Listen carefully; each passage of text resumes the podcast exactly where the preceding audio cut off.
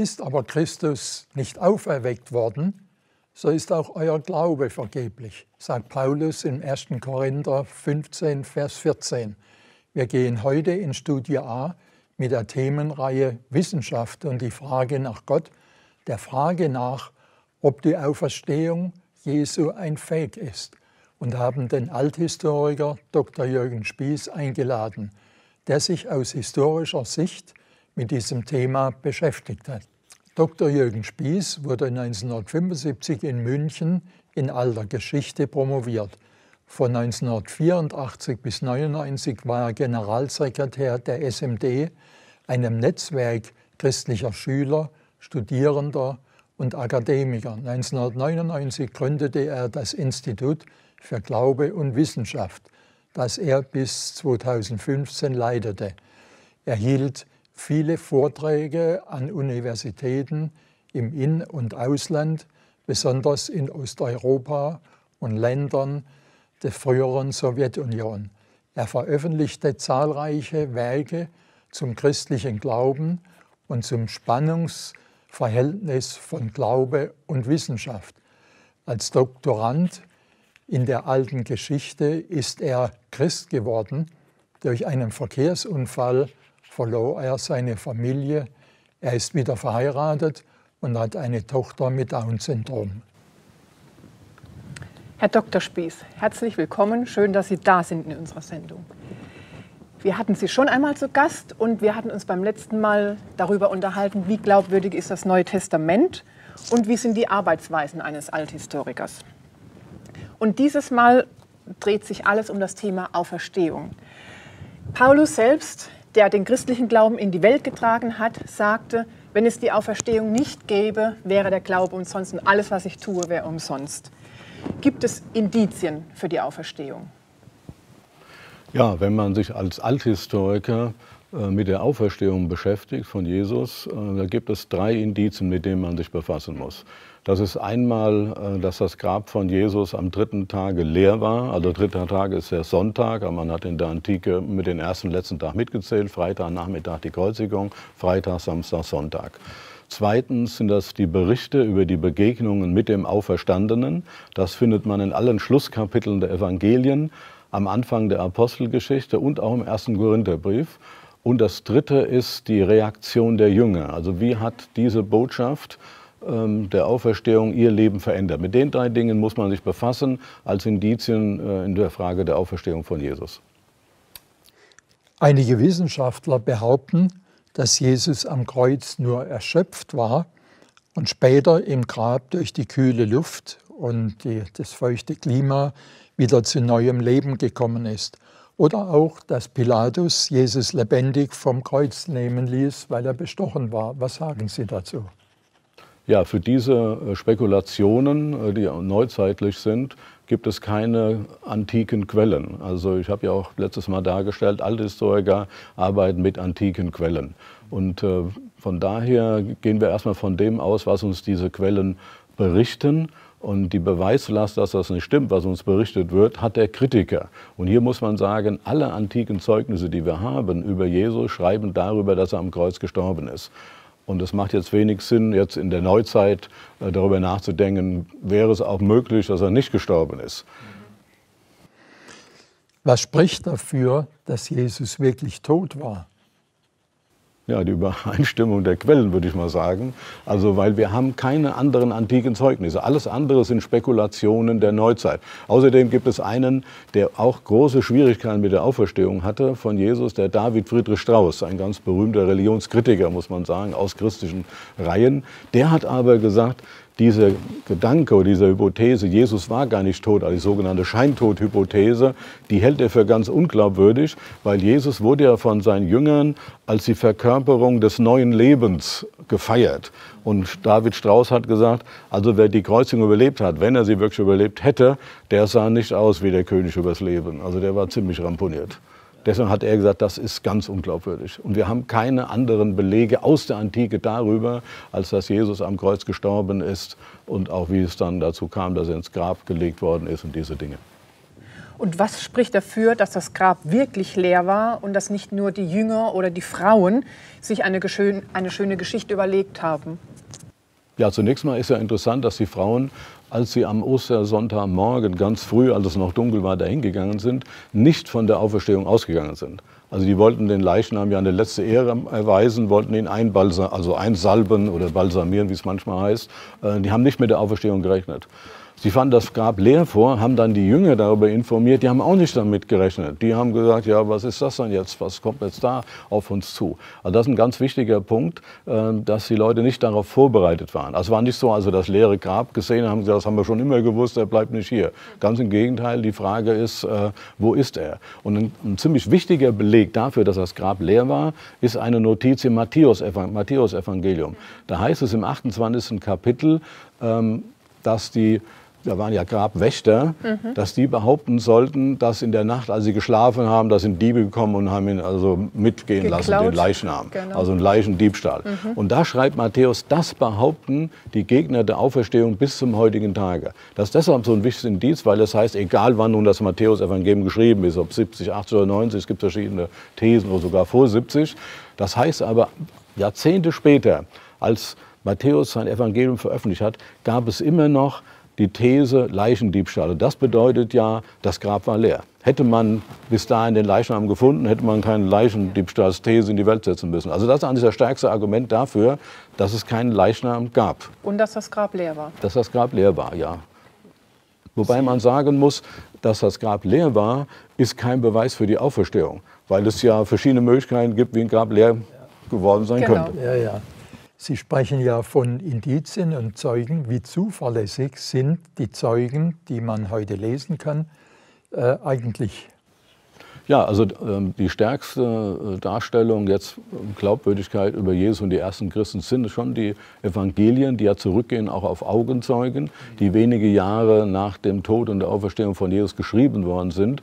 Und ich hatte ja gerade beim letzten Mal auch hervorgehoben, dass einer der Autoren, nämlich Lukas, der auch die Apostelgeschichte äh, geschrieben hat, ähm, uns als außerordentlich vertrauenswürdiger äh, Autor dadurch äh, bekannt wurde, dass wir alles, was er in der Apostelgeschichte darstellt, auch inzwischen archäologisch durch Inschriften belegen konnten. Und das ist schon ein wichtiger Punkt.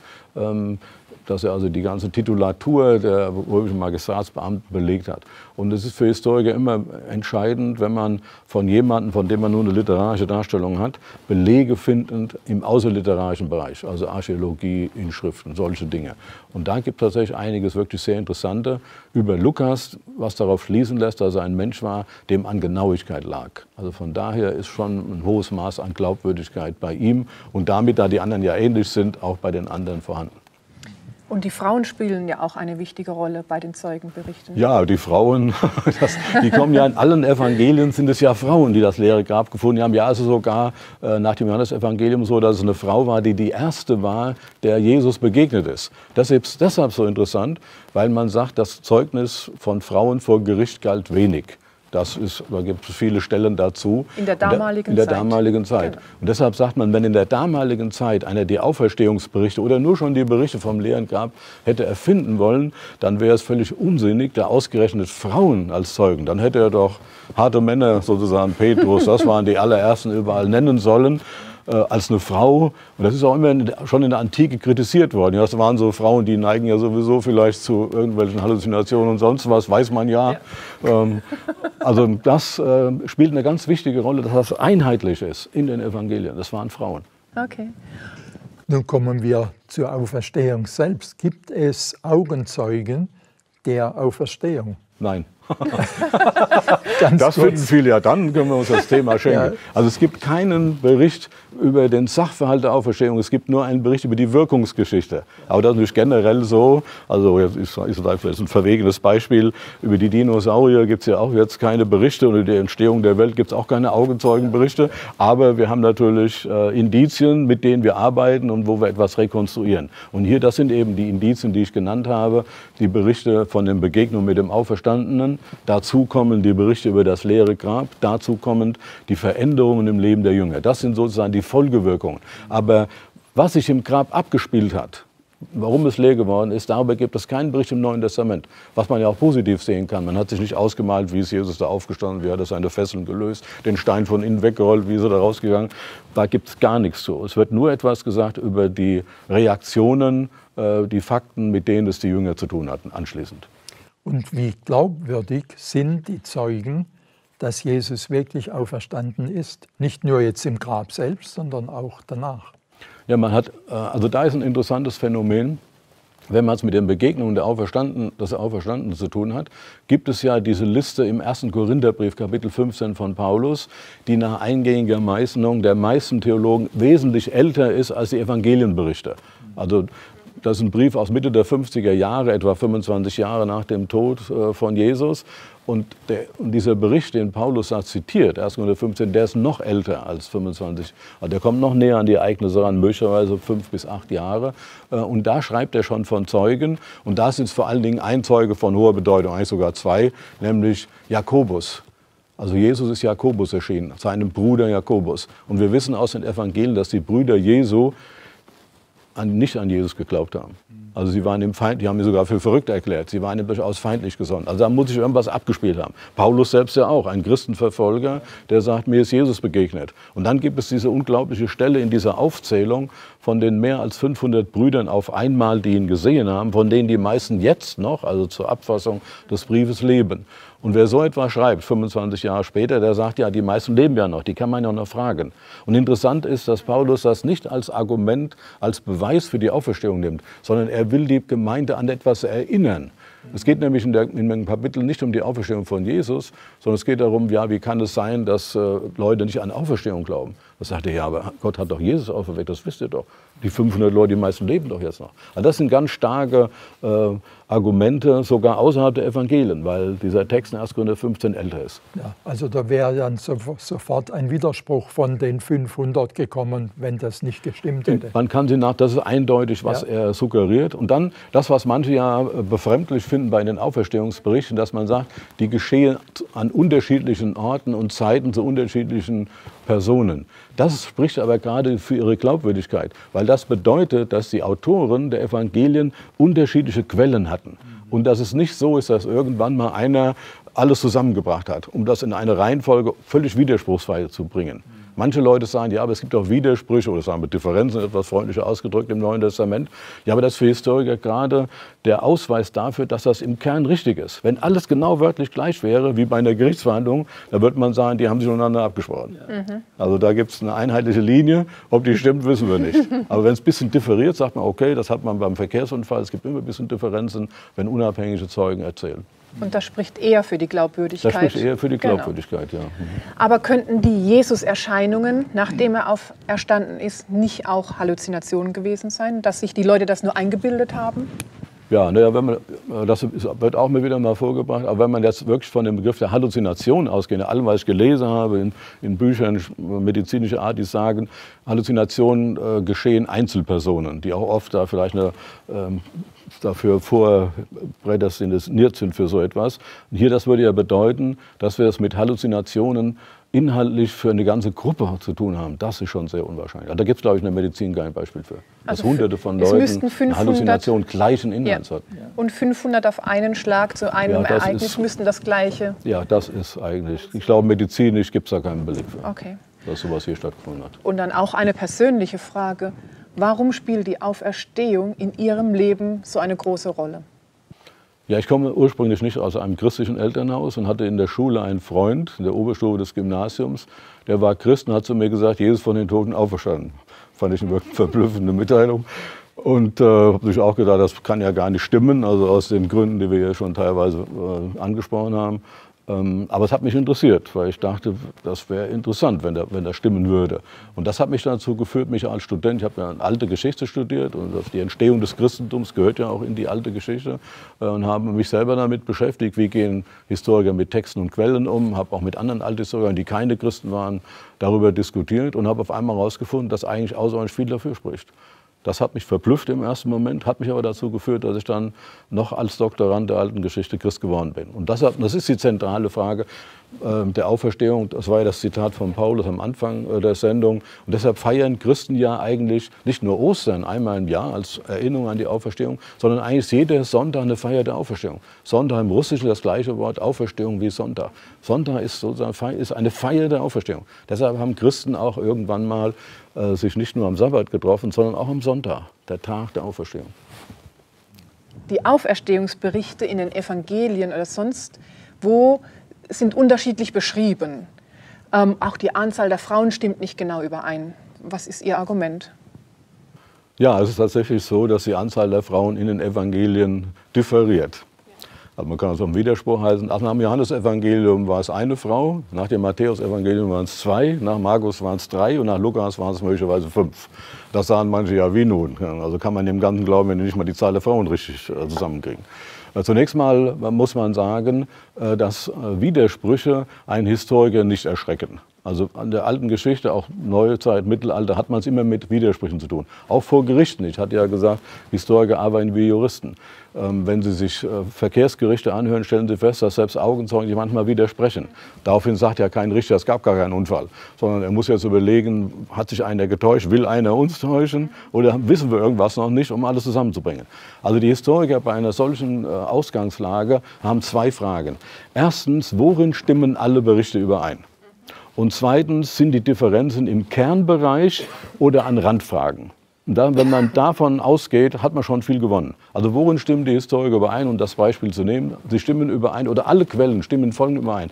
Erstens, nach allen Quellen ist Jesus gestorben am Kreuz.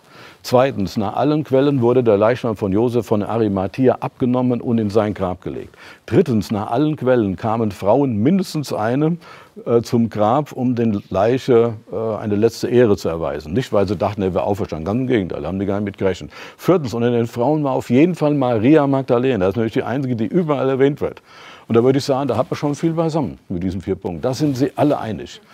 Und dann glaube ich nicht, dass jemand wirklich eine schlaflose Nacht darüber hat, ob es eine Frau, zwei, drei, vier oder fünf waren. Beim Johannesevangelium ist zum Beispiel so, da heißt es zwar, Maria Magdalena ging zum Grab, aber dann, als sie das Grab leer vorfindet und erschüttert ist, was ist da passiert, rennt sie zu den Jüngern, um zu sagen, das Grab ist leer. Und da heißt es in dem Text, äh, wir wissen nicht, wo sie ihn hingelegt haben. Das heißt, da ist ein Plural, davon muss man ausgehen, sie war nicht allein, als sie am Grab kam. Obwohl Johannes sie nur erwähnt. Also wahrscheinlich, äh, man spricht dann immer so, äh, das sind fehlende Zahlen, die waren nicht daran interessiert, das alle immer mitzuteilen, sondern jeder hat die Frauen mitgeteilt, was er für wichtig hielt. Und der eine fand die eine wichtig, die anderen die anderen. Aber die Maria Magdalena ist in allen Berichten, also die wird wohl dabei gewesen sein. Also das halte ich für, für eine wichtige Frage mit Differenzen. Das geht natürlich nicht nur in diesem Thema. Thema. Ähm, was, worin stimmen alle Quellen überein? Und sind die Differenzen im Kern oder im Rand? Das ist eine gut, ein gutes Schlusswort. Wir danken Ihnen, dass Sie da waren, dass Sie mit uns die Sendung aufgenommen haben. Dankeschön. Gerne.